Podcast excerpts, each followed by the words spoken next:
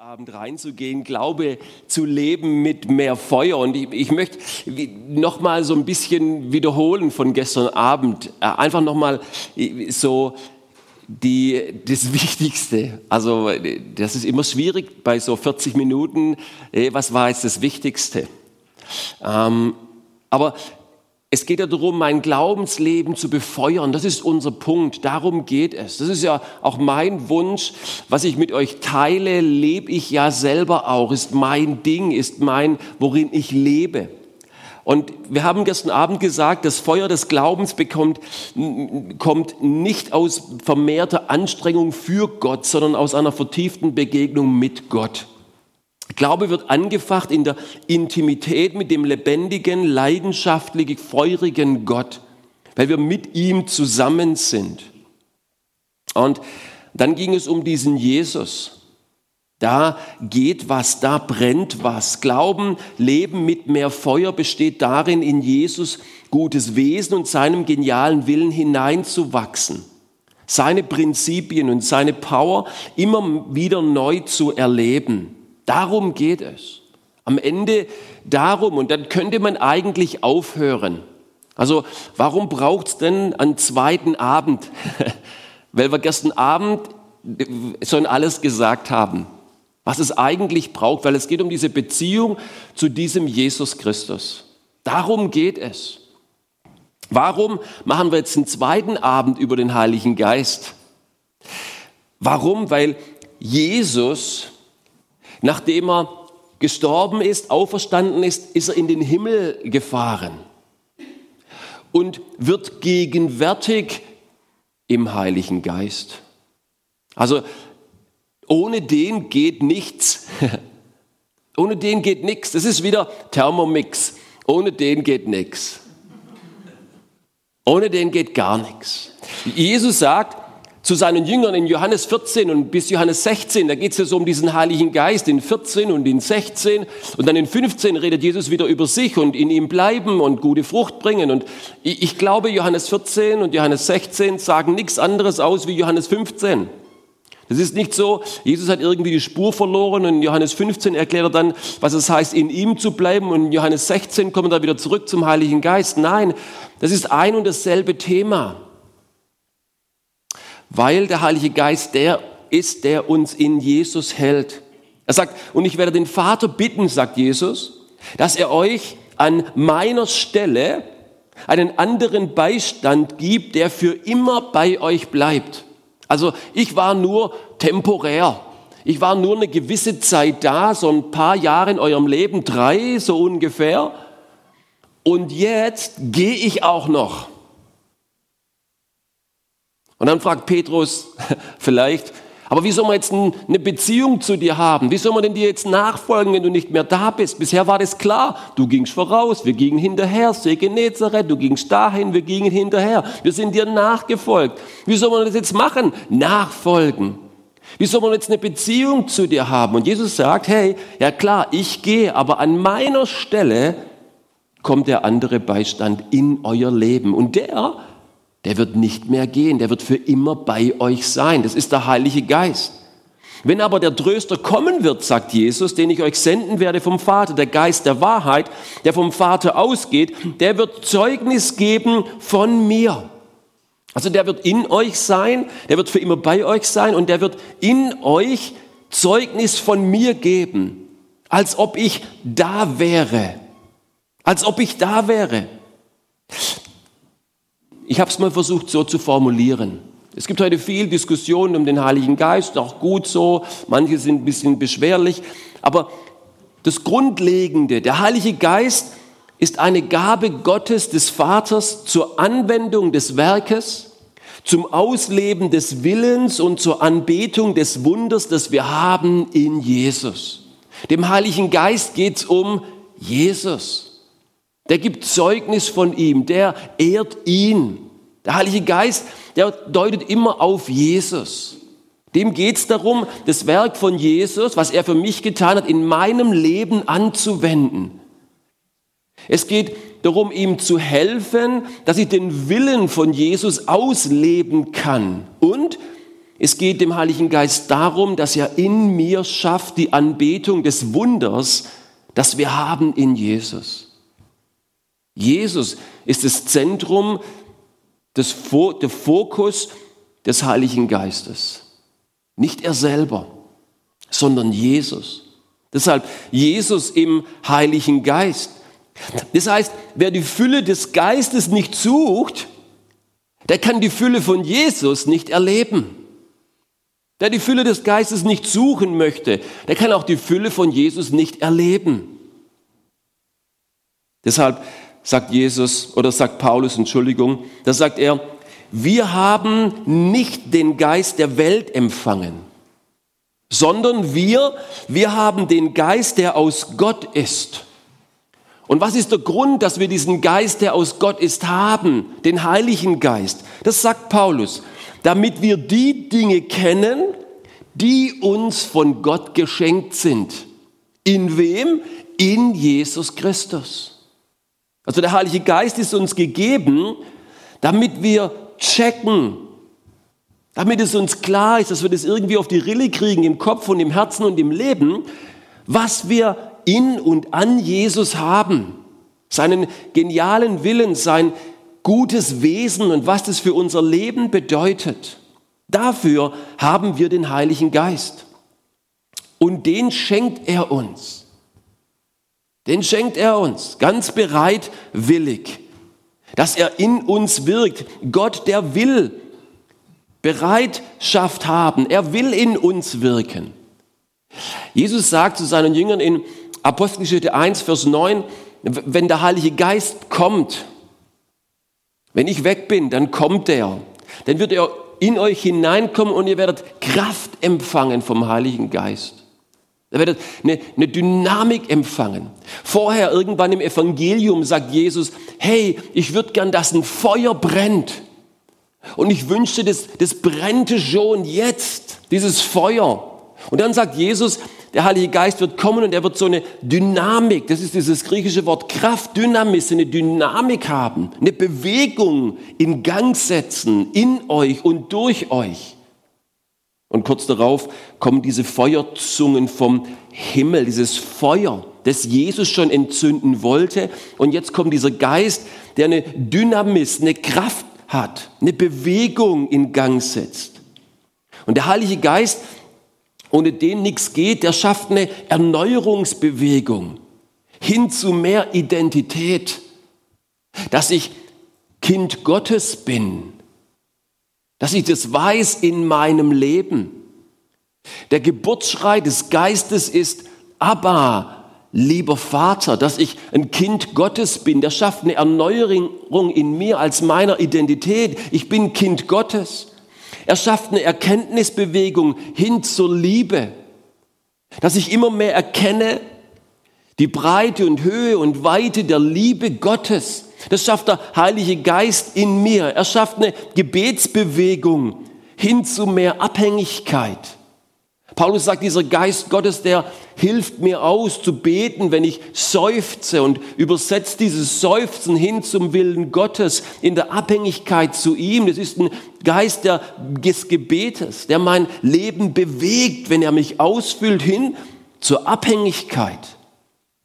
Das ist eine Trostbewegung, die er schenkt, hin zu mehr innerer Stärke, der mich tröstet. Das ist der Tröster, der Beistand. Er schafft eine Leitungsbewegung hin zu mehr Berufung.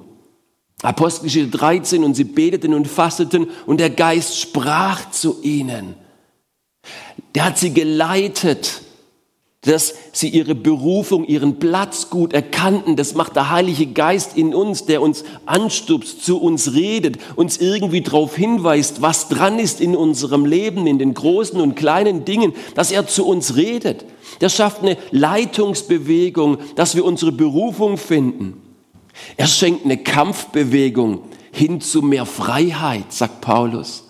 Er sagt, der Geist, der stellt sich gegen mein Fleisch, diese sündigen Neigungen in mir und dann kämpft dieser Geist gegen mein altes Wesen, meine sündigen Neigungen, meine Ungeduld, mein Jähzorn, meine Unsensibilität, vielleicht meine Ablehnung gegenüber Ausländern oder meine Geldgier, der stellt sich da dagegen.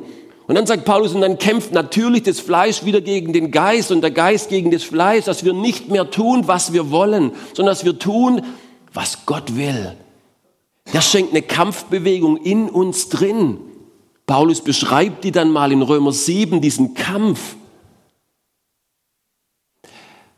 Sonst würden wir den gar nicht kämpfen. Er schenkt eine Wachstumsbewegung hin zu mehr Schönheit. Dass ich nicht mehr die Werke des Fleisches tun muss, die zum Tod führen, Galater 5, sondern dass die Frucht des Geistes in mir wächst. Sanftmut, Freude, Friede. Diese, diese Frucht, die lässt er in mir wachsen damit ich schöner werde. Manche von euch, die können gar nicht mehr schöner werden, aber das hat nichts mit dem Aussehen zu tun, sondern mit der Ausstrahlung. Die Ausstrahlung des Lebens, dass es schöner wird, da wächst was Neues. Das ist eine Wachstumsbewegung, die der Heilige Geist schenkt. Er schenkt eine Gemeindebewegung hin zu mehr Dienst. Er schenkt die Gaben dieser Geist und dass wir dann füreinander und miteinander dienen, einander helfen, dass der Leib, die Gemeinde sich erbaut. Der Geist Gottes will Gemeinde bauen, da wo er aktiv wird, da wo er in Bewegung kommt in uns. Da werden wir ausgestattet und angeleitet und ausgerüstet und berufen zum Dienst in der Gemeinde, damit seine Gemeinde wächst. Der Geist schenkt eine Missionsbewegung hin zu mehr Zeugenschaft. Ihr werdet diese Kraft empfangen und ihr werdet meine Zeugen sein. Der Geist bewegt zur Mission und eine Ewigkeitsbewegung hin zu mehr Hoffnung. Hin zu mehr Hoffnung. Der Geist, der zieht mich Richtung Himmel. Dass in mir so eine Bewegung da ist, die in mir eine Sehnsucht schenkt, wie Paulus sagt, abzuscheiden. Am liebsten wäre ich bei Jesus, weil der Geist ständig von Jesus zeugt und mir Jesus lieb macht. Und am liebsten wäre ich bei Jesus. Wer die Fülle des Geistes besitzt, der wäre am liebsten bei Jesus. Aber die Alternative ist arbeiten, zumindest für Paulus. Arbeiten im Reich Gottes, arbeiten hier in Sindelfingen, an Familie, Gemeinde, am Arbeitsplatz, zu helfen, dass Reich Gottes gebaut wird. Das ist die Alternative. Dafür sind wir noch da, sagt Paulus. Ansonsten könnten wir auch gehen, nämlich zu Jesus. Und da wäre ich am liebsten. Diese Ewigkeitsbewegung, die Paulus in sich spürt, da drängt was Richtung Jesus. Wie so ein Magnet zieht's ihn dahin. Das schafft der Heilige Geist, wenn er uns erfüllt. Er schafft diese Freiheit, Schönheit, Dienst, Zeugenschaft. Er schafft diese Identität, diese Liebe, die Abhängigkeit, die innere Stärke, diese Berufung. Er will genau das bewegen in uns. Dieses neue Leben in Jesus Christus. Er will und ohne ihn geht nichts. Dieser Heilige Geist, der will es in uns schaffen und in uns bewirken. Und ich habe diesen Geist nicht nur einmal empfangen, das nennt man in unserem im biblischen Vokabular die Wiedergeburt. Nein, Paulus sagt, wir sollen suchen, von ihm erfüllt zu werden, damit dieses Feuer des Heiligen Geistes in uns brennt. Nicht nur vor sich hin, wir Schwaben sagen, glostet, da gloscht noch so ein bisschen. Nein, so richtig brennt. Dazu sagt Paulus, dazu soll man diesen Geist nicht nur empfangen, nein, da muss was mehr passieren. Wir sollen ihn suchen und erfüllt sein von ihm. Natürlich ist die Wiedergeburt wichtig. Johannes Kapitel 3, ohne Wiedergeburt kein Teil am Reich Gottes.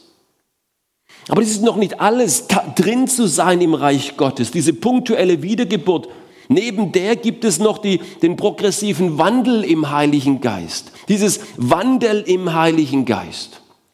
Jetzt müsst ihr ein bisschen eure Denkmützen aufziehen, aber ihr kriegt es hin. Sorry, ich bin Lehrer da in der Bibelschule, da muss man mal eine Tabelle aushalten. Auch bei so einem Impulsabend. Also die Wiedergeburt durch den Geist, die geschieht punktuell. Einmal in meinem Leben ist die passiert, vor 30 Jahren, über 30 Jahren, in deinem Leben hoffentlich auch. Wiedergeburt durch den Geist, die ist punktuell. Dort kriegst du neues Leben. Aber Paulus sagt auch, es gibt ein Wandeln im Geist. Das ist progressiv, angehend. Das, das, das führt zu einer neuen Lebensweise. Wie ich lebe. Durch die Wiedergeburt, da bekomme ich den Eingang ins Reich Gottes. Durch das Wandeln im Geist stehe ich ein für das Reich Gottes. Durch die Wiedergeburt bekomme ich die Ausrüstung. Durch das Wandeln bekomme ich die Ausrichtung im Geist. Die Wiedergeburt wird mir gegeben durch Glauben. Und der Wandel im Geist muss gesucht werden im Glauben. Das ist etwas, was ich aktiv tun muss. Also Wiedergeburt durch den Geist, da werde ich, ich sag's mal so, in der Wiedergeburt durch den Geist werde ich ganz angenommen. Da bin ich gut genug für Gott. Ich habe es vorher gesagt, wenn ich den Geist empfange, dann ist der Geburtsschrei des Heiligen Geistes in mir, aber lieber Vater. Das erste Wort, das ein Christ spricht, ist nicht Mama, sondern Papa. Aber lieber Vater. Wenn ich wiedergeboren werde, dann werde ich ganz von Gott angenommen, gut genug für ihn. Ich werde lebendig gemacht in der Beziehung zu ihm und ausgerüstet, seinen Willen tun zu können. In dieser Neuheit des Lebens zu bleiben und zu wachsen, das nennt die Bibel Wandeln im Geist. In dieser Neuheit des Lebens, das ich bekommen habe, zu bleiben und zu wachsen, das nennt die Bibel Wandeln im Geist. Wandelt im Geist, sagt Paulus, und ihr werdet die Werke des Fleisches nicht tun, ihr werdet diese Bewegung erleben in euch. Und dieser Heilige Geist, der entfaltet sich in uns, eben nicht nur als eine Kraft, sondern eine Person, aber als Person in uns kraftvoll. In der Welt, in der Gemeinde, in jedem einzelnen Christen, der ihm gehört. Jemand hat mal gesagt, ist der Heilige Geist eine Kraft, dann will ich darüber verfügen. Ist der Heilige Geist aber eine Person, dann verfügt er über mich. Ist der Heilige Geist eine Kraft, dann versuche ich mehr davon zu bekommen. Ist er eine Person, dann will ich mehr von ihm haben. Dann muss ich Raum machen in meinem Herzen und Leben für den Heiligen Geist. Damit ich wandeln kann im Geist, muss ich ihm Raum geben. Paulus sagt im Galater 5,16, wandelt im Geist. Und im Epheser Kapitel 5, da sagt er auch im Vers 18, wie gebe ich denn diesem Geist Raum in meinem Leben?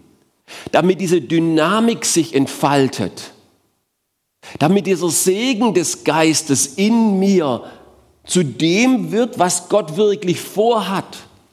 Damit mein Leben als Christ nicht irgendwie auf Sparflamme, so im Winter 22, 23 Sparflamme, dahin köchelt, sondern dass da Power da ist, dass da Jesus lebendig ist in mir und dass man das sieht und dass wenn da jemand reinkommt, er merkt, da ist was anders. Er merkt, da ist Gott da, sagt Paulus im ersten Korintherbrief. Wenn da jemand reinkommt in unsere Versammlung, dann spürt er, Gott ist da. Vielleicht, weil da von vorne jemand weiß sagt, vielleicht, weil die Musik super ist oder einfach nur, weil der, der neben ihm sitzt, ein freundliches Lächeln für uns hat und sagt, hallo, wo kommst du denn her? Der spürt, da ist Liebe, Interesse, Sorgen, da ist Lebendigkeit da, weil wir ihm Raum geben in unserem Leben, in unserer Gemeinde. Der Heilige Geist ist eben nicht nur eine Kraft, über die ich verfügen kann, eine Kraft, die ich irgendwie habe, sondern er ist eine Person, der ich Raum geben muss in meinem Herzen, in meinem Leben. Wie mache ich ihm Raum? Paulus sagt, Epheser Kapitel 5, Vers 18, und berauscht euch nicht mit Wein, worin Ausschweifung ist, sondern werdet voller Geist. indem ihr einander in Psalmen und Lobliedern und geistlichen Liedern redet und dem Herrn von Herzen singt und spielt. Sagt alle Zeit für alles dem Gott und Vater Dank im Namen unseres Herrn Jesus Christus und ordnet euch einander unter in der Furcht Christi. Paulus, Epheser Kapitel 5, bis 18 äh, bis 21. Dort verrät uns Paulus dieses Geheimnis, wie dieses Feuer des Geistes, wie dieses, diese Fülle des Geistes, wie diese Bewegung des Geistes in mir Raum bekommt. Nicht nur einmal, sondern immer und immer wieder. Und er fängt mit was Negativem an. Er sagt, hey, Gott hat die Bereitschaft, er will in mir wirken, er will in dir wirken, der Geist will in dir wirken, aber es gibt ein Problem. Nämlich, ihr habt es gesagt, Bekenntnis, er wartet. Paulus sagt, und berauscht euch nicht mit Wein, worin Ausschweifung ist. Und dann sagt er, sondern werdet voller Geist. Das heißt, es gibt eine alternative Erfüllung. In dem Fall hat Paulus den Wein gewählt, weil der genauso schön ablenkt, wenn er erfüllt. Aber es geht nicht nur darum, dass man keinen Wein trinken darf. Man könnte auch Bier oder Gin oder was anderes Alkoholisches einsetzen, aber auch noch was ganz anderes. Alles, was mich berauscht und mein Herz erfüllt, was nicht mit dem Geist Gottes übereinstimmt. All das ist damit gemeint. Alles, was mein Herz berauscht und mich erfüllt. Den Geist Gottes in unserem Leben, den können wir betrüben. Dem können wir widerstehen, den können wir dämpfen, den können wir schmähen, den können wir belügen. Das sind alles biblische Begriffe. Die dürft ihr gerne mal nachschlagen. Den Geist Gottes kann man zurückdrängen, schmähen, belügen sogar. Dieses berauscht mit Wein, was beherrscht denn mein Denken? Was beherrscht mein Handeln? Was erfüllt mein Herz? Wenn in unserem Leben als Christen bewusste Sünde da ist, dann drängt man den Heiligen Geist in eine Ecke in seinem Leben und dann ist nichts mehr da von Bewegung und Dynamik. Dann ist das Einzigste, was der Heilige Geist noch irgendwie bewegen möchte, diese Sache, dass er dich überführen möchte. Der klopft immer wieder an, so wie bei David, als er in bewusster Sünde gelebt hat, dass er immer wieder angeklopft hat. Wo David sagt, diese schwere Hand Gottes lag auf mir. Immer wieder, David, gib es zu, lass dich überführen, du liegst falsch. Wisst ihr, wenn wir bewusste Sünde in unserem Leben einfach so hinnehmen und es uns egal ist, dann wird der Geist Gottes in seiner Dynamik in die Ecke gedrängt und, und hält nur noch ein Schild hoch. Kehr um, kehr um. Das ist das Einzige, was er noch sagt. Alles andere kommt zum Stillstand. Deshalb geht bei vielen dieses Feuer auch aus. Deshalb geht bei vielen Christen dieses Feuer auch aus.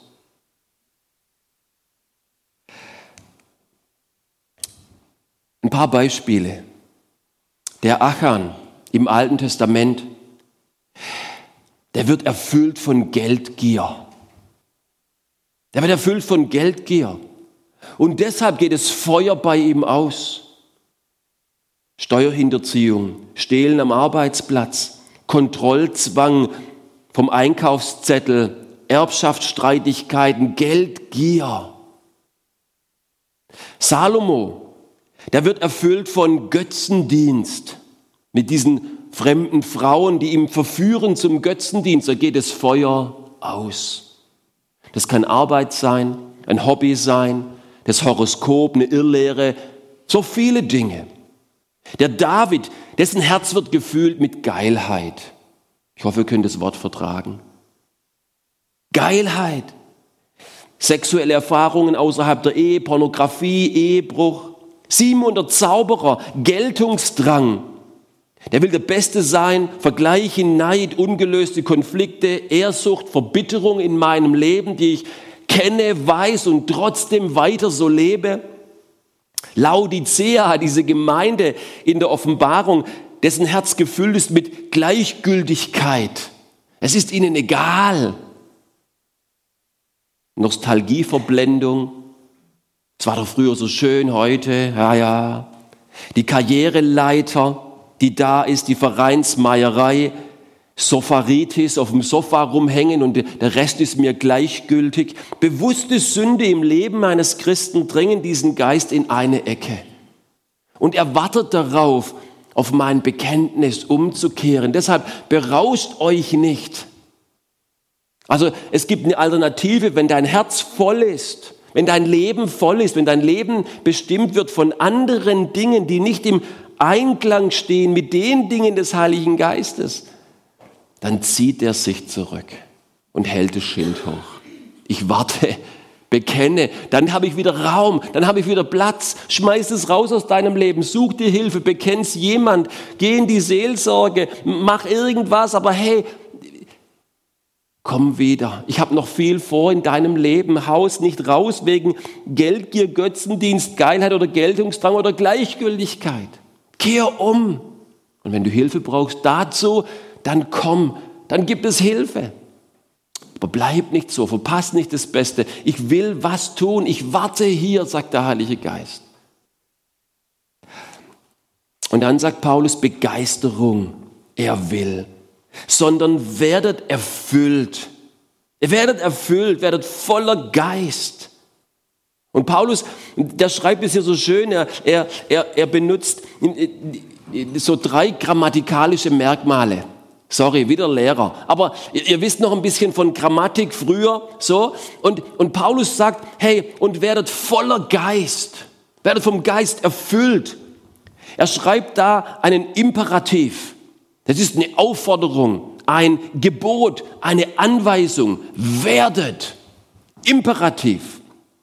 Und er schreibt das so, dass er sagt, das ist keine Option voll Heiligen Geist zu werden, ist ein Gebot für jeden Christen. Das ist nicht für besonders geistliche Christen und die anderen sind, die anderen sind halt normale Christen. Und dann gibt es noch besonders geistliche Christen. Nein, das ist ein Gebot für jeden. Voll Heiligen Geistes zu sein, ist nicht eine Sonderausstattung. Das ist kein Special Feature, das ist kein super neues Gadget extra in deinem Glaubensleben. Nein, das ist Grundausstattung, Grundaufgabe, Grundausrichtung eines jeden Christen. Jeder soll voll Heiligen Geistes werden. Ob der zwei Stunden Christ ist oder seit 20 Jahren Christ ist. Jung oder alt, reif oder unreif im Glauben, die Fülle des Geistes hat damit nichts zu tun. Die soll jeder suchen. Oder ich sage es nochmal anders, die soll jeder suchen, um reifer zu werden im Glauben egal wie lange er schon dabei ist. Deshalb macht Paulus diesen Imperativ und er bringt ihn im Präsens, also in der Gegenwartsform. Das bedeutet eine konstante, permanente Aufgabe. Man kann heute voll des Heiligen Geistes sein und morgen schon nicht mehr. Man muss die immer wieder neu suchen, sagt Paulus. Es ist keine einmalige Geschichte, sondern ich habe vorher gesagt, eine progressive. Wiedergeburt ist punktuell. Wandeln im Geist ist progressiv. Das sagt schon der Ausdruck. Ich wandle im Geist. Ich werde erfüllt mit dem Geist immer wieder. Das ist keine einmalige Sache, die mich auf ein gewisses geistliches Level bringt, sondern etwas, was ich konstant immer neu suchen muss. Warum? Weil das Leben in sich einen gewissen Abnutzungseffekt hat. Zumindest bei mir. Der Alltag saugt uns aus. Die Kälte der Welt und der Sünde wollen sich immer wieder reindrücken in mein Leben. Und zumindest ich, ich werde müde. Ich bin heute Abend ein bisschen müde, habe ein bisschen zu lange im Wald gearbeitet, also körperlich müde. Aber manchmal wird man auch irgendwie seelenmüde. Müde vom Geduldigsein mit den Kindern, müde vom sich abrackern mit diesen Jungschar-Kids, die keinen Bock haben aufzupassen, müde schon wieder der zu sein, der bis zum Schluss da geblieben ist und abspülen muss, müde, müde, dass der Ehepartner immer noch sein Handtuch nach dem Duschen nicht dahin legt, wo es hin soll, müde. Müde von den Dingen des Lebens, manchmal müde von mir selber, dass ich immer noch nicht so bin, wie ich eigentlich sein sollte oder eigentlich erhofft hatte schon zu sein, müde, müde, immer wieder neue Dinge in meinem Leben. Ich werde müde. Mein Alltag hat einen Abnutzungseffekt. Und dieses, dieser Abnutzungseffekt, deshalb muss ich immer wieder suchen, voll Heiligen Geistes zu sein. Das ist nicht eine Sache, die habe ich einmal. Die habe ich auch nicht, weil ich irgendwie Bibelschullehrer bin oder Rektor von einer Bibelschule oder sowas. Das, das ist nicht einfach so da, das muss ich suchen. Jeder von uns soll das suchen. Und zwar konstant. Und dann sagt Paulus, Imperativ Präsens, also tu das konstant und dann aber wechselt er auf passiv. Also er sagt nicht, hey, das ist aktiv, du musst dich erfüllen mit dem Heiligen Geist, sondern lass dich konstant erfüllen mit dem Heiligen Geist. Wir können die Fülle des Heiligen Geistes nicht in uns bewirken. Das kann nur Gott. Das können wir nicht selber machen. Wir können die Fülle des Geistes nicht produzieren. Gott allein wirkt das in unserem Leben, dass er uns erfüllt durch seinen Geist. Also Paulus sagt, werdet erfüllt mit heiligem Geist, bedeutet, lass dich konstant mit dem Heiligen Geist erfüllen. Lass dich konstant regieren und kontrollieren vom Heiligen Geist. Lass es konstant in deinem Leben sein. Und, und dann ist interessant, das überspringe ich, dann ist interessant, diese Sehnsucht nach der Fülle des Heiligen Geistes, die, die ich habe, die du hoffentlich auch hast, jetzt ein bisschen mehr wie vorher, weil der was bewegen will, weil das das wahre Christsein bedeutet. Die Sehnsucht nach der Fülle des Heiligen Geistes wird im Neuen Testament nicht dadurch gestillt, dass irgendjemand zum Heiligen Geist gebetet hätte. Dass irgendjemand zum Heiligen Geist betet, dass er ihn erfüllt. Heiliger Geist, erfülle du mich. Das macht keiner im Neuen Testament. Übrigens auch nicht im Alten Testament. Keiner macht das. Diese Sehnsucht wird nicht gestillt, dass jemand den Heiligen Geist bittet, ihn zu erfüllen. Auch nicht diesen Raum einzunehmen, zu kommen. Niemand bittet den Heiligen Geist zu kommen. Niemand sagt, hey, das Heilige Geist soll neu ausgegossen werden. Und niemand sagt, er soll mit mir machen, was er will. Nein, Paulus sagt, wie werden wir denn konstant erfüllt mit dem Heiligen Geist? Und dafür gibt er Anweisungen ganz konkret. Ganz konkret. Es gibt nur einen einzigen Befehl in diesem Satz im Epheser 5. Werdet voller Heiligen Geist, werden voll Heiligen Geistes. Und dann gibt es vier Anweisungen, wie das geschieht. Also, er sagt, wie passiert das? Er, er, er gibt vier Verben und die stellt er in diese Form, diese grammatikalische Form redend, singend, danksagend und einander unterwürfig sein oder unterordnend seiend. Also wie werde ich voll Heiligen Geistes? Redend, singend, danksagend, unterordnend seiend. Deshalb, wenn du eine Elberfelder Bibel hast, so wie ich, dann geht Epheser 5 18 bis 20 und da gibt es einen neuen Abschnitt und dann heißt es da Ehe und Familie im Herrn. Ordnet euch einer dem anderen unter, die Frauen den eigenen Männern als dem Herrn und dann geht es so weiter. Aber eigentlich gehört dieser erste Satz, ordnet euch einander unter, nicht zu diesem Absatz Frauen und Männer, sondern dem Absatz davor mit der Fülle des Heiligen Geistes weil es auch noch diese Form hat, dieses Seiend. Also Paulus gibt vier Anweisungen, wie man das bekommt in seinem Leben. Nicht einfach nur durch ein Gebet,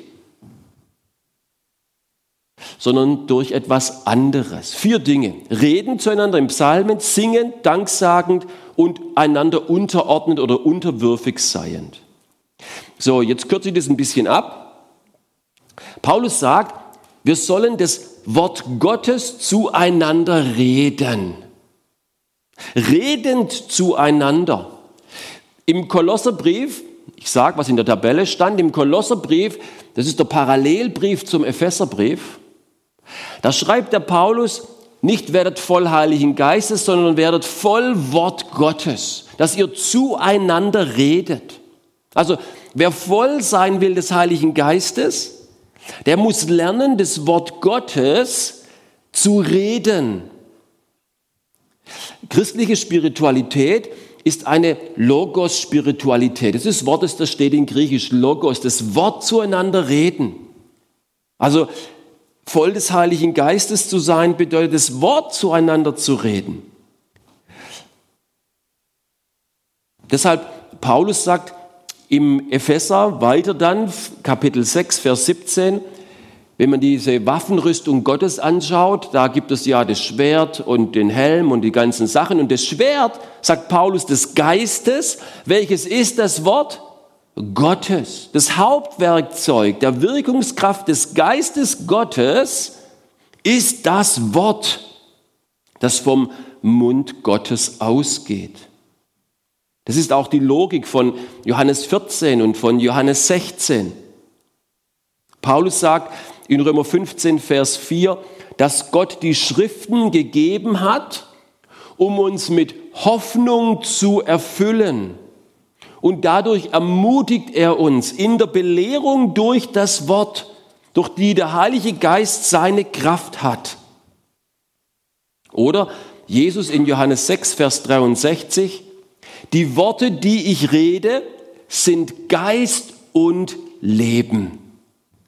Martin Luther hat gesagt, der Geist kann nirgend gegenwärtiger und lebendiger gefunden werden als in seinen eigenen heiligen Schriften, die er selbst geschrieben hat.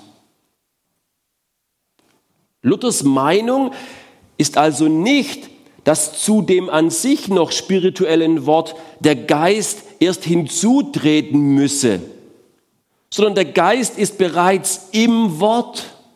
Der Geist ist im Wort. Wenn ich es lese und was da steht, ist, was der Geist sagt, da muss mich nichts anspringen, da muss mir nichts was sagen, sondern das, was da steht, ist, was er sagt. Und das muss ich verstehen und anwenden. Mir sagen die Leute immer, ja, da spricht mich nichts an, irgendwie, da irgendwie, da springt mich auch kein Wort an. Das muss ich auch nicht anspringen. Das, was da steht, ist die Wahrheit. Wenn ich die zehn Gebote lese, du sollst nicht töten, dann kann ich einfach jemand umbringen und nachher sagen, ja, mich hat das Wort heute Morgen nicht angesprochen, also habe ich es auch nicht gemacht. So hat er es nicht gegeben. Der Geist muss nicht noch nebendran hinzutreten zu dem Wort, sondern der Geist ist im Wort, sagt Martin Luther. Oder wenn wir einen Pietisten hören wollen, Philipp Jakob Spener, das Wort empfängt seine göttliche Kraft nicht von der Person, die es vorträgt, sondern in sich selbst hat sie es. Das ist dasselbe, was ich gestern Abend gesagt habe. Deshalb hören wir so viel auf den guten Hirten. Wo hören wir ihn? Im Wort. Deshalb, wer Geist erfüllt sein will, sagt Paulus, der muss lernen, das Wort Gottes zu lesen, zu verstehen. Und dann sagt er was ganz Interessantes. Er sagt, wir sollen es untereinander reden. Also Paulus ist dieses Untereinanderreden so wichtig. Das heißt, das Wort zu verstehen und umzusetzen ist ein Gemeinschaftsprojekt für Paulus. Das ist nicht nur zu Hause sitzen und stille Zeit machen. Das kann manchmal frustrierend sein, gerade wenn man vielleicht nicht so viel davon versteht oder irgendwie davor sitzt und keine Ahnung hat, wie das funktioniert. Deshalb sagt der Paulus, hey, nicht nur stille Zeit machen, sondern auch in die Gemeinde kommen zu so einem Impulsabend und noch ein bisschen mehr checken, im Hauskreis mit dabei sein, eine Zweierschaft machen, in den Gottesdienst kommen, mitschreiben, Fragen stellen. Ich weiß noch, als ich neu Christ geworden bin, wiedergeboren durch den Heiligen Geist, ich saß jeden Sonntagmittag in der Gemeinschaftsstunde, 14 Uhr. Das war rappelsack langweilig. Da hat noch ein Harmonium vorne gespielt zum Pumpen mit dem Fuß, so eine alte Oma. Reichslieder haben die gesungen. Da war außer mir niemand da, außer die Kinder vom Prediger. Und ich mit 19, lange Haare, Ohrringe. Und ich saß da. Ich hatte nicht mal eine eigene Bibel. Dann haben die mir eine Bibel geschenkt. Und dann saß ich da mit meiner Bibel. Und dann kam der Prediger sonntags. Und ich habe dazu gehört und ich habe mir mitgeschrieben, ich habe Fragen gehabt, die haben mir die aufgeschrieben. Und immer nach der Predigt bin ich nach vorne zum Fragen stellen. Ich wollte wissen, Mensch, was heißt denn das? Was ist denn das? Was ist denn das? Was ist denn das? Und das Gute beim Fragen stellen war, wenn du ihn so genervt hast, den Prediger, der war meistens dann zum Kaffeetrinken eingeladen und dann konntest du da mitgehen zum Kaffeetrinken. Dann habe ich jeden Sonntag Kaffee und Kuchen gekriegt, einfach nur wegen Fragen stellen. Also blöd ist der Schwabe nicht. Aber das meine ich natürlich ernst. Hey, Fragen stellen, dranbleiben, Gemeinschaftsprojekt im Jugendkreis. Wieder wieder Andacht, oh, machen wir schnell irgendwas, ich lese was vor. Fragen stellen, diskutieren, in der Kinderstunde, seelsorgerliche Gespräche, in Zweierschaften, Mentoring, Schulungen, das Wort Gottes zentral halten, damit dabei zu sein, dazu lernen, so viel wie möglich. In der Umsetzung, in der Herausforderung, Paulus, das Wort Gottes untereinander reden, dann wird man erfüllt. Das Zweite, Gottes Macht fröhlich besingen. Wir sollen geistliche Lieder singen, sagt er. Einander zusingen. Christliche Spiritualität ist Kantikus-Spiritualität, singende Spiritualität. Da wird gesungen, im Herzen singend und spielend. Der Heilige Geist schenkt uns ein neues Lied in unser Herz hinein. Und das Herz wird voll mit Freude und wir besingen die Güte und Liebe und Barmherzigkeit Gottes. Und das schon immer auch mit Musik. Musik spielt eine ganz wichtige Rolle im Erfülltwerden mit dem Heiligen Geist. Wir haben das manchmal unterschätzt. Wir singen manchmal ein Lied und dann sagen wir, ja, jetzt fangen wir an. Nein. Wir fangen an und dann singen wir bewusst ein Lied oder zwei oder auch mal drei. Oder auch mal vier. Neulich saß ich im Gottesdienst, da war so eine ältere Frau hinter mir, so eine richtige, schöne schwäbische Gemeinschaftsfrau. Und dieser Gottesdienst, da haben sie mal drei Lieder hintereinander gesungen. Und tatsächlich, das dritte Lied war ein bisschen viel Wiederholungen. Und die alte Frau hinter mir, die stöhnt so ganz laut, wahrscheinlich hat sie ihr Hörgerät schon ausgehabt. Wie lang geht das noch? Wie lange geht denn das noch? Bis der Heilige Geist dich erfüllt, Oma. Wie auch immer das dann aussieht. Wir singen nicht, um eine Zeit auszufüllen. Da singen wir zwischendurch noch schöne Liedle. Zum schön aufstehen, ein bisschen frische Luft reinlassen, singen wir Lied. Deshalb singen wir nicht. Wir singen, weil wir voll Heiligen Geistes werden wollen. Deshalb singen wir. Wir singen Psalmen und geistliche Lieder. Paulus sagt, hey, Psalmen, geistliche Lieder, was bedeutet denn das? Psalmen sind eher emotionale Reaktionen meiner Beziehung zu Gott persönlich. Psalm 18, Gott, ich liebe dich. Psalm 10, ach Herr, wie lange noch? Psalm 23, du bist bei mir. Also wo ich nicht eine Wahrheit über Gott singe, sondern wo ich etwas, was in mir ist, zu Gott singe, ganz persönlich ausdrücke, emotional, reflektiere mein Leben vor ihm und das durch ein Lied ausgedrückt wird. Geistliche Lieder, Psalmen, sagt Paulus, und geistliche Lieder. Geistliche Lieder sind eher didaktische Wahrheiten in der Beziehung zu Gott, also Glaubenswahrheiten. So wie Philipper 2, der Christushymnus, wo, wo wir über Jesus staunen, dass er die Herrlichkeit Gott hat, das nicht für einen Raub geachtet hat, sich erniedrigt hat. Das war wahrscheinlich ein Lied, das Paulus mit eingearbeitet hat in der Gemeinde damals. Also die alten Lieder, die wir so singen, die älteren Lieder, das sind wahrscheinlich eher geistliche Lieder. Und die modernen Lieder, die wir heute so haben, die würden wir wahrscheinlich eher als Psalmen sehen, wo wir eher zu Gott singen, ganz direkt, was in uns ist. Und wisst ihr, das ist Gemeinde. Gemeinde ist eine fröhliche und leidenschaftlich singende, musizierende Gemeinschaft, weil sie weiß, dort begegnet uns Gott. Psalm 22 sagt der Psalmschreiber, Gott wohnt auf den Lobgesängen Israels. Da kommt er. Und deshalb sagt Paulus, deshalb sollen wir einander in Psalmen und geistlichen Liedern singen. Wir sollen viel und oft singen. Ich fange meine stille Zeit ganz oft morgens an mit einem Lied. Ich singe. Ich gehe in einen stillen Ort, wenn es noch dunkel ist, da ist niemand da, da kann ich so falsch singen, wie ich will. Und niemand stört's. Und niemand stört's. Zurzeit singe ich am Morgen dieses Lied, Du meine Seele singe. Warum singe ich das? Ich war neulich auf einer Beerdigung und dann gab es dieses Liedblättle und dann habe ich es mitgenommen, es passt gut in meine Bibel rein. Aber ich fange an mit diesem Lied und ich singe das. Weil meine Überzeugung ist, dass durch Singen mehr passiert, wie nur durchs Lesen. Warum auch immer. Also, wir singen das uns zu. Deshalb wichtig. Das dritte, Gottes Wegführung annehmen, Gebet. Christliche Spiritualität ist Dankespiritualität. Wir sollen das Wort Gottes zueinander reden. Wir sollen singen und wir sollen Gott Dank sagen für alles. Was ist denn das? Ich werde morgen früh noch ein bisschen mehr darüber sprechen, ganz speziell über dieses Danksagen. Aber warum ist denn das dabei? Nur wer dankt, lehnt sich nicht gegen Gottes Wegführung auf.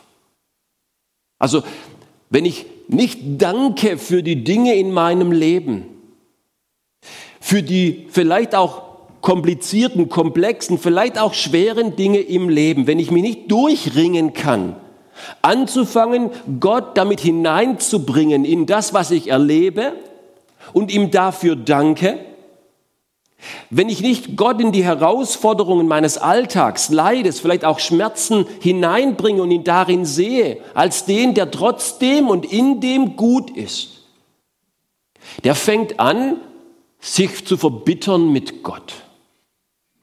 Wenn ich dich fragen würde, bist du verbittert mit Gott, du würdest nicht sagen, ja, ja, bin ich verbittert. Aber wenn ich dich fragen würde, hey, bist du dankbar, wie Gott dein Leben führt und dass er es gut mit dir meint, dann würdest du wahrscheinlich zögern. Vielleicht deshalb, weil du schon angefangen hast, verbittert zu sein über Gott, was er dir serviert. Das ist ganz anders gedacht, das ist ganz anders gewollt.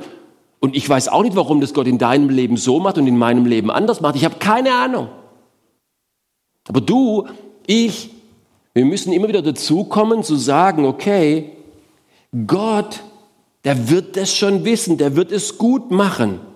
Wenn ich da mich nicht durchringe im Dank aktiv, dann werde ich verbittern und ich werde am Ende rebellieren gegen Gottes Wegführung. Danken ist ein Zeichen von Demut. Gott, du weißt es besser. Und wisst ihr, Gott widersteht den Hochmütigen, die denken, sie wüssten es besser, wie Gott es machen würde, ist aber den Demütigen nahe, die, obwohl sie nicht verstehen, warum Gott es so macht, ihm trotzdem vertrauen und sagen, du weißt es besser. Danke. Nicht für das Blöde oder Böse oder Leidvolle, aber danke, dass du der Gott über dem bist. Deshalb sagt Paulus, hey, nur so kann man immer wieder die Fülle des Geistes haben, sonst lebt man verbittert oder rebellisch gegen Gott. Danken. Und das Letzte, Gottes Wille bereitwillig umzusetzen. Christliche Spiritualität ist Handlungsspiritualität. Und seid einander und ordnet euch einander unter, sagt Paulus einander unterordnend seiend. Also dieses vierte Element, das er gibt, um voll zu werden des Heiligen Geistes. Das hat was mit Handlungen zu tun. Dass ich jetzt ganz praktisch mich dem anderen unterordne, ihm diene, für ihn da bin, sein Kriterium achte, versuche den Willen Gottes umzusetzen. Und dann kommt das erste Beispiel in der Ehe. Und dann kommt das zweite Beispiel am Arbeitsplatz. Und dann kommt das dritte Beispiel mit den Kindern. Und dann kommt das vierte Beispiel, anziehen die Waffenrüstung Gottes und kämpfen. Und dann kommt das Gebet für Weltmission. Also Paulus bettet dieses Erfülltwerden mit dem Heiligen Geist ein, nicht in irgendwelche übernatürlichen, supergalaktischen Erfahrungen, wo ganz anders, die mich herausreißen aus meinem Alltag und mich in den dritten Himmel hochprojizieren, sondern er beschreibt diese Fülle des Geistes und dessen Leben in den ganz normalen alltäglichen Herausforderungen eines ganz normalen Sindelfinger-Gottesdienstbesuchers, der verheiratet ist, der eine Frau hat oder einen Mann hat, der Kinder hat, der einen Arbeitsplatz hat, der im Kampf steht mit den geistlichen Mächten, der irgendwo auf dem Herz hat, für die geistlichen Leiter und Weltmission zu beten, für den gilt das. Und dieser Heilige Geist, der will, dass du handlungsorientiert bist. Jesus sagt genau dasselbe in Johannes 14, Vers 23. Der, der mich liebt, der tut meine Gebote. Und der Vater liebt ihn und ich liebe ihn und ich und der Vater werden bei ihm Wohnung machen. Bei wem? Bei dem, der handlungsorientiert ist, der bereit ist, den ersten Schritt zu gehen. Ich glaube, viele Christen erleben die Fülle des Geistes nicht, weil sie wohl die Bibel lesen, vielleicht auch ab und zu mal singen. Mit Danksagen tun sie sich schon schwer, aber sie erleben oft nichts mehr, weil sie keine Schritte mehr gehen im Gehorsam. Weil der erste Schritt des Gehorsams den Heiligen Geist nochmal entfesselt und seine Kraft und seine Macht nochmal neu zeigen, wenn er sieht, du, du bist bereit, diesen ersten Schritt zu gehen. Du gehst im Glauben diesen ersten Schritt und wenn dir der Glaube dann fehlt, aber du trotzdem willst, dann sag doch Gott, ich glaube, hilf meinem Unglauben, ich gehe diesen ersten Schritt und gehe auf diese Schwester zu und versuche mich zu entschuldigen, weil da irgendwas vielleicht Missverständnis war und dann der Heilige Geist den Turbo einschaltet und das mir hilft, es zu tun. Dann geh doch diesen ersten Schritt und, und sag, jetzt lade ich mal meinen Arbeitskollegen irgendwie ein oder ich sag mal irgendwie, dass ich auch was Übernatürliches erlebe, wenn der andere von seinem Esoterik-Wochenende erzählt. Ganz genial. Dann, dann geh doch diesen Schritt mal und geh zu deinem Gemeindeleiter und sag, hey, ich weiß, ich habe eine Geistesgabe, habe ich irgendwie schon mal gehört, bisher mache ich noch nicht mit, aber ich will eigentlich was tun. Ich, ich, ich, ich will was, ich gehe diesen ersten Schritt. Und dort ist der Vater da, wo wir diesen ersten Schritt gehen. Da, wo ich bereit bin, da passiert auch was. Aber das geht im normalen Alltag. Wir erwarten oft in der Fülle des Geistes, ja, da muss dann gleich die ganze Show abgehen oder eine besondere Gabe da sein. Aber Paulus bettet die Fülle des Geistes eben nicht ein in etwas ganz Besonderes, sondern in etwas ganz Normales. Aber das ganz Normale wird ganz neu durch die Wirkung des Heiligen Geistes. Da werden Ehen erneuert. Da werden Familien erneuert. Da herrscht eine neue Atmosphäre am Arbeitsplatz. Da wird auf einmal geistliche Befreiung da, weil ich kämpfe gegen die geistlichen Mächte. Da wird auf einmal Mission mobilisiert, weil wir beten und fasten dafür, für die Leute, die in der Mission sind. Versteht ihr? Die Fülle des Geistes ist nicht extragalaktisches, sondern recht erdengebunden. Es geht bei der Fülle des Geistes nicht um Lustgewinn, sondern um Lebensgestaltung. Nicht nur, nicht um Alltagsflucht, sondern Alltagsbewältigung. Sie gebärdet sich nicht ekstatisch und verwirrend, sondern nüchtern und vernünftig, nicht stumm, sondern aussagekräftig, nicht plappernd. Es ist nicht nur Erlebnis, sondern Lebensspiritualität. Nicht Ausstieg, sondern Alltagsspiritualität. Das ist mir wichtig. Es geht um den Alltag, eine weisere Person zu werden weiserer Ehemann, eine weisere Ehefrau, ein weiseres Kind, ein weiseres Mitarbeiter in der Firma, Kraft und Weisheit zu bekommen. Kraft zu bekommen, geduldig meine Kinder zu erziehen zur Ehre Gottes, Kraft zu bekommen, dem Materialismus zu widerstehen und nicht alles haben zu müssen, sondern Geld auch weggeben zu können. Mir um die richtigen Dinge Sorgen zu machen, Witwen und Waisen zu besuchen, Eltern, die pflegebedürftig sind, auszuhalten.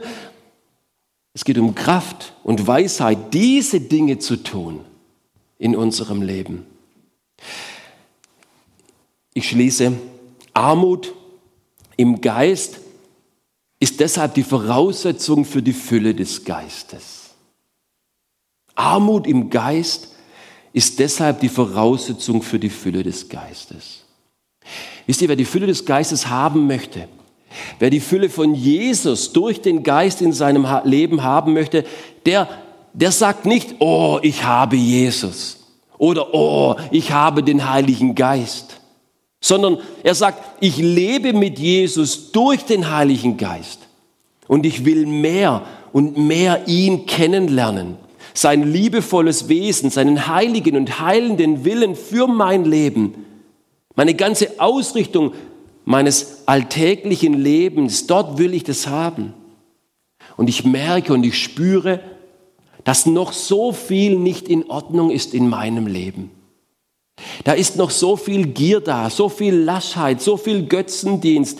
Aber ich will mehr von ihm. Hier stehe ich mit leeren Händen arm im Geist. Bettelarm im Geist, sagt Jesus. Und jetzt erfüll du das, Gott. Ich strecke mich nach dir aus, nach deiner Schönheit. Diese Sehnsucht nach Gott zu haben, raus aus der Gleichgültigkeit hinein in die Leidenschaft. Da brennt dieses Feuer des Geistes neu und immer wieder in uns. Lass dich erfüllen mit diesem Heiligen Geist, dass sein Feuer brennt in deinem Leben und du wirst seine Bewegung erleben. Dynamis, die sich in deinem Leben bewegt und dein Leben erneuert. Ich bete. Vater im Himmel, und dafür danke ich dir, dass du möchtest, dass du bereit bist, unser Leben zu erneuern, zu verändern, zu bewegen hin zu etwas Schönerem, zu größerer Freiheit, zu größerer Liebe zu größerer Sanftmut, zu größerer Gemeinde, zum stärkerer Identität, zum wahren Leben in und aus dem Heiligen Geist. Und ich möchte dich bitten, dass du diese Sehnsucht in uns hineinstellst, dass wir so viel Hunger nach dir haben, dass wir bereit sind, das Wort Gottes zu lesen, zu studieren, dass wir bereit sind, viel und gerne zu singen, das Lernen, dass wir bereit sind und bereit werden, Dank zu sagen und dann Schritte zu gehen, handlungsorientiert in der, im Leben, dass dieser Geist seine Kraft in unserem Leben, in unserem Leben entwickelt. Darum bitte ich dich. Tu du es in mir, tu du es in uns, zu deiner Ehre und zu unserer Freude, dass sie vollkommen wird. Amen.